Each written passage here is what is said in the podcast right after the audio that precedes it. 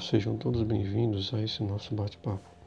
Hoje nosso tema é a administração fazendária na América Portuguesa, a Junta Real Fazenda e a política fiscal ultramarina nas Minas Gerais.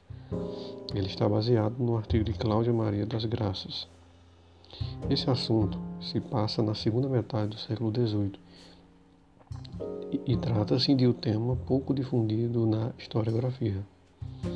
De início, as chefes da administração e a redação da Real Fazenda na América Portuguesa deveriam centralizar as atividades de administração da Fazenda Real a partir de aspectos jurídicos criados a partir da Constituição do Erário Régio em Portugal em 1761.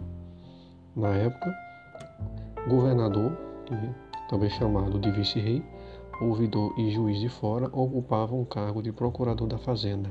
Os demais cargos, como tesoureiro-geral, escrivão e contador, eram eleitos na mesma junta. Essas juntas deveriam gerir os rendimentos e promover sua arrecadação. O erário régio, criado pela lei régia, enfatizava a necessidade de Portugal se alinhar às demais nações modernas no sistema financeiro contábil de arrecadação na referida lei ficava determinada que o método de arrecadação seria o mercantil e que seria seguido por todas as nações da Europa. Essa, porém, não era a primeira iniciativa para se organizar as contas real. No período filipino, houve a primeira tentativa de centralização por meio da Casa dos Contos do Reino, a administração contábil do Império Português, em 1627 ela passou a acumular funções contábeis, judiciais e tribunal fiscal, mas as ações que eram postas transitavam do âmbito fiscal para o civil e que tornavam o órgão ineficiente. A Casa dos Contos acabou se extinguindo por ocasião da criação do erário régio. Ele, o erário, não era subordinado ao Conselho da Fazenda. Ele era dirigido por um inspetor-geral e foi responsável pelas primeiras medidas jurídicas. As administrações, ou melhor dizendo, as medidas administrativas, vieram no final de 1780, sob o reinado de Dom Maria I, tais como a criação da tribuna da Real Junta do Comércio, Agricultura, Fábricas e Navegações, em 1788. Essa história não para por aí. E para dar procedimento, esse nosso diálogo. É, deixo com vocês, Giovanni, que falar um pouco mais sobre esse assunto.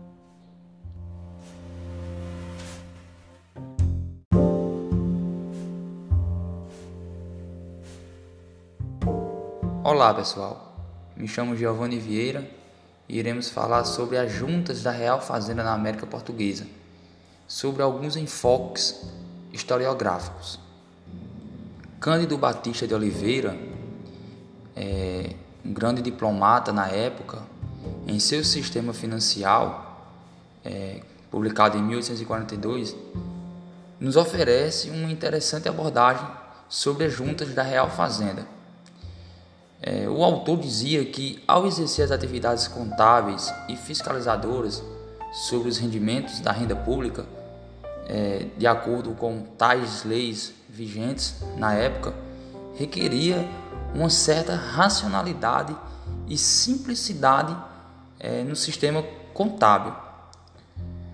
Esses deveriam ter sido os princípios para que Erário Régio e seus desdobramentos no Brasil, que haviam se perdido em um emaranhado de vícios e erros, em uma das suas críticas ele falava que não era original e endossava o testemunho de muitos contemporâneos das próprias juntas que ali eram vistas como perigosas né, é, e poderosas.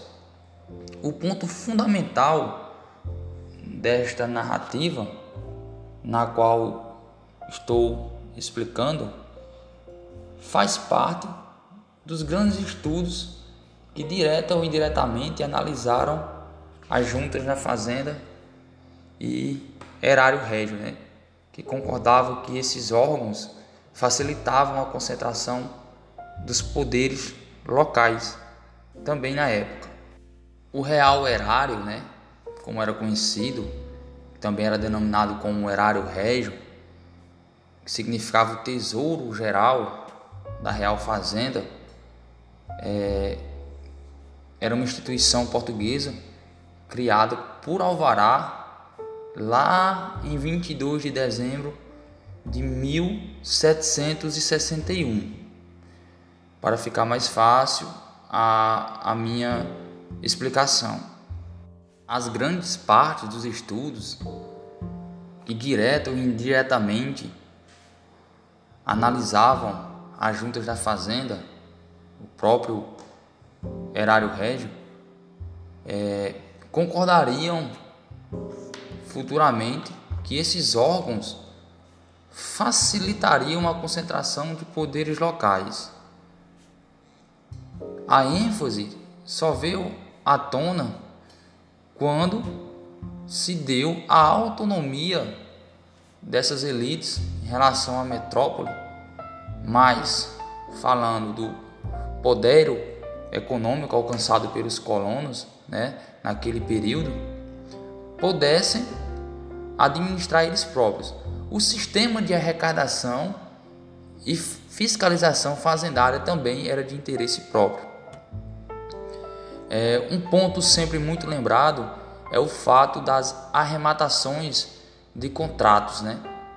que é, juntamente com a jurisdição do Conselho Ultramarino, passado diretamente para as juntas, estas precisavam prestar contas dentro da lógica de uma administração fiscal do próprio erário régio, né, da própria instituição. Uma questão quase nunca mencionada foi o fato das juntas né, serem muito mais que simples repartições fiscais. O que o seu maior poder se derivava ou possuía de um status tribunal, né? Como veremos mais adiante na nas explicações dos nossos colegas a seguir.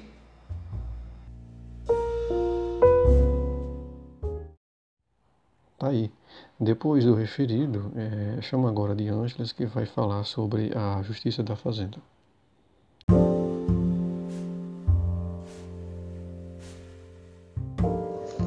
Bem, é, o que podemos falar a respeito da Justiça na Fazenda, na América Portuguesa, é que quando essa Junta da Fazenda ela foi instituída em 1765, muitas dúvidas elas foram, de certa forma, levantadas, né? Principalmente pelos seus novos deputados, uma vez que eles próprios né, haviam recebido as ordens da própria coroa de Portugal para que eles mantessem os mesmos princípios do erário régio de Lisboa. Só que, no entanto, isso não parecia de certa forma compatível né, com as delimitações daquela própria jurisdição, tanto a do erário como a do Conselho da Fazenda, uma vez que alguns pontos eles deveriam ser ponderados. E o primeiro que a gente pode citar é que a Junta e o Conselho da Fazenda, elas, de certa forma, seriam dois tribunais com atribuições semelhantes, inclusive no que se dizia respeito aos processos contra os devedores da Real Fazenda. E o segundo ponto que podemos dizer é que, bem, se a junta ela foi criada para administrar e arrecadar os rendimentos da Real Fazenda, ela obviamente não deveria mesmo ser o tribunal. Bem, o que podemos dizer também é que diante disso, muitas das dúvidas elas surgiam, não apenas em função dessa distinta jurisdição, mas pela própria composição ser tão heterogênea, tanto dessa da fazenda como do próprio conselho. Bem, e diante dessas confusões, sobretudo dessas diferenças e algumas semelhanças nessas jurisdições, alguns conflitos e confusões eles resultaram no famoso alvará de 3 de março de 1770, que por fim acabou extinguindo o Conselho da Fazenda na Bahia, e o cargo de provedor mor. Além disso, a provedoria ela foi extinta com todos os seus ofícios em, em seu lugar foi criada uma nova junta. Só que agora essa nova junta ela seguiu os mesmos princípios das demais juntas das outras capitanias ultramarinas. Bem, o fato é que através dessas juntas da fazenda efetivamente se administrava a justiça e por essa razão elas se tornaram importantes fóruns de decisão e de poder.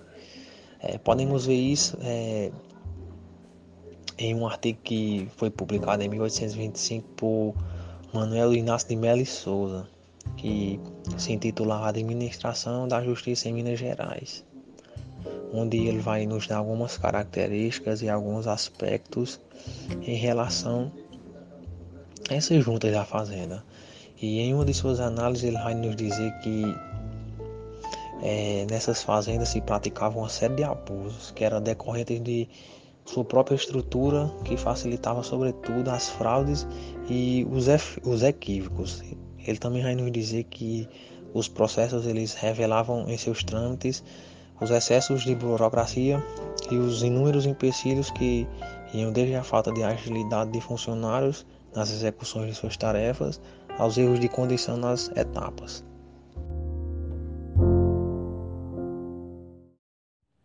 Bom, depois disso, nos aproximamos do final desse diálogo. Dessa vez, Lindoardo é, vem falando sobre os magistrados.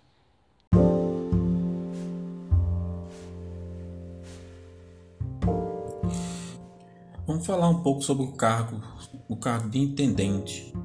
Ele é um cargo muito elevado na época, foi muito elevado, porque ele era responsável pela capitania. A capitania que era regido, né?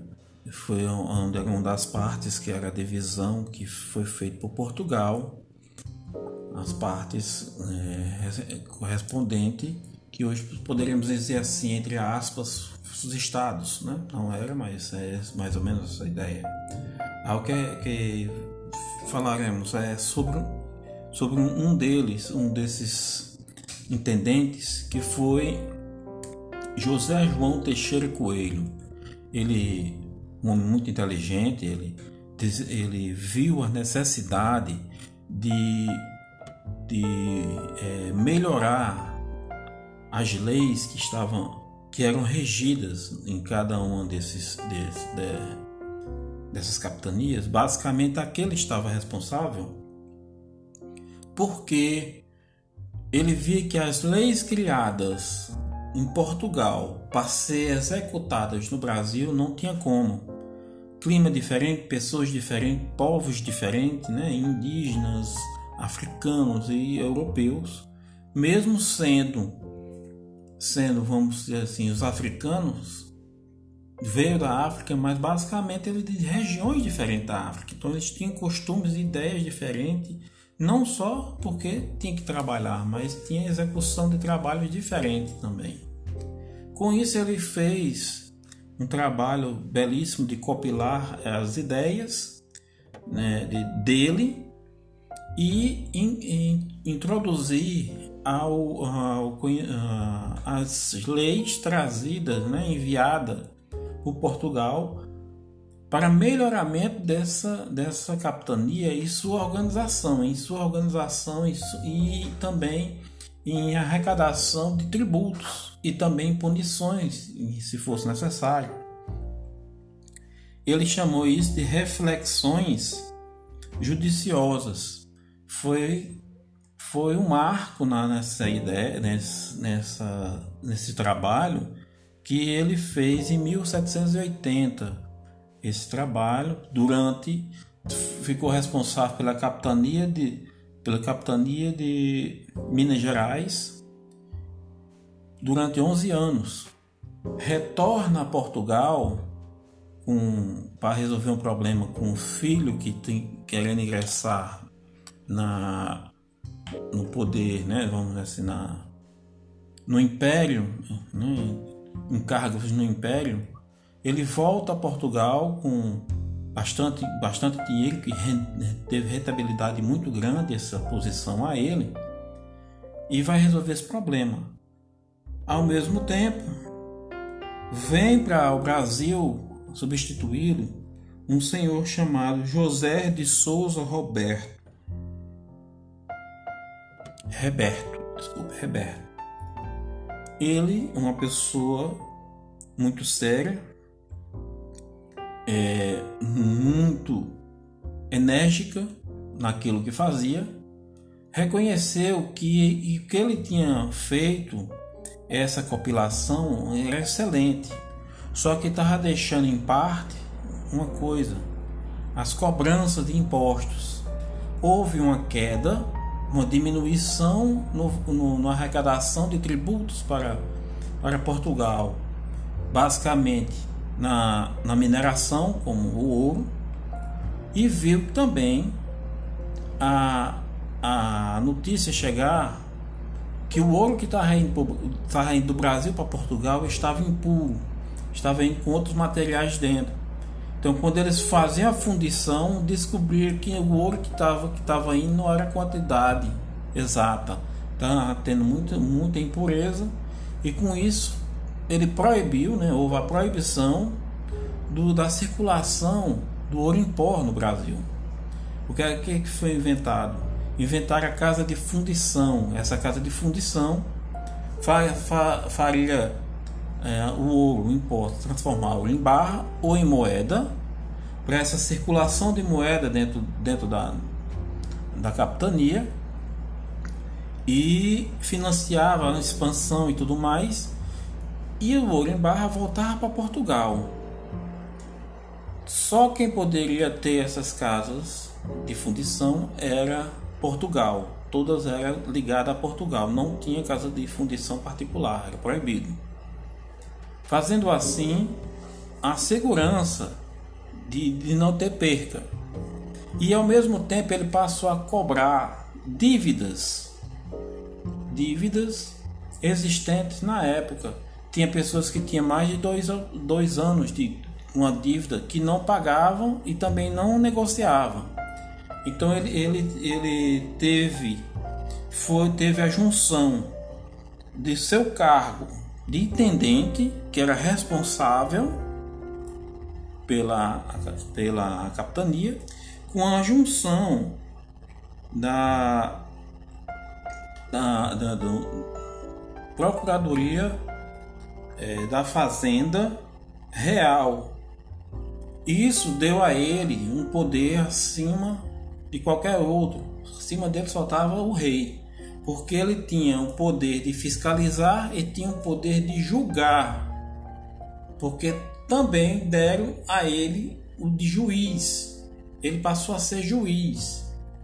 Então, desta forma, ele, ele tinha tudo nas mãos dele. Independente de qualquer coisa, a lei era ele, que ele dissesse mesmo com, com essa compilação do seu antecessor, o, o, o orientando.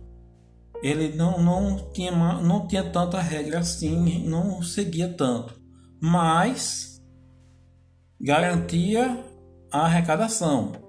Um desses que foram foi feita a arrecadação, foi feita a cobrança, foi o de, de é, Joaquim José da Silva é, Xavier, que nós conhecemos como Tiradente. Ele foi um, era um dos devedores. Como ele devia e ao mesmo tempo conspirava para não pagar, ele foi pego na reunião dessa que chama Inconfidência e, e foi julgado e condenado à morte. O problema é que só foi ele, não foram os demais. Só ele e acabou-se. Não teve mais ninguém, ninguém foi mais julgado. E viram que com o tempo, isso foi muito bom, mas com o tempo passando, viram que foi prejuízo. Começou a haver desavenças de cobranças até orbitante de certas coisas. Dívidas que tinham sido perdoadas, ele estava cobrando novamente e assim ia. Então era poder demais para uma única pessoa. Então decidiram, anos e anos depois, separar esses dois poderes.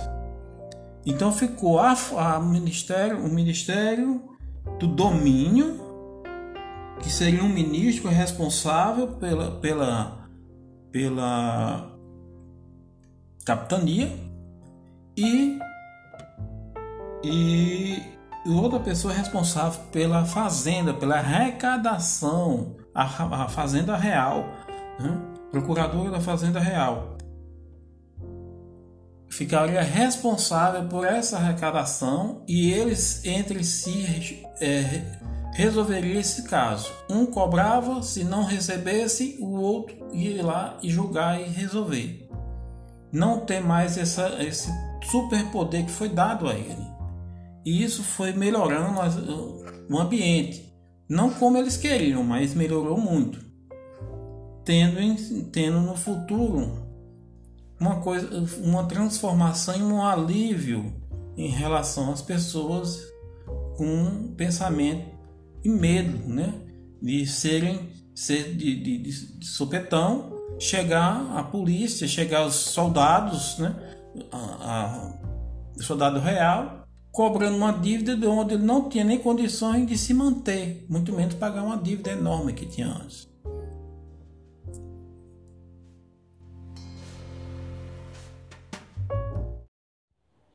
Muito bem, a gente chega ao fim de mais um diálogo.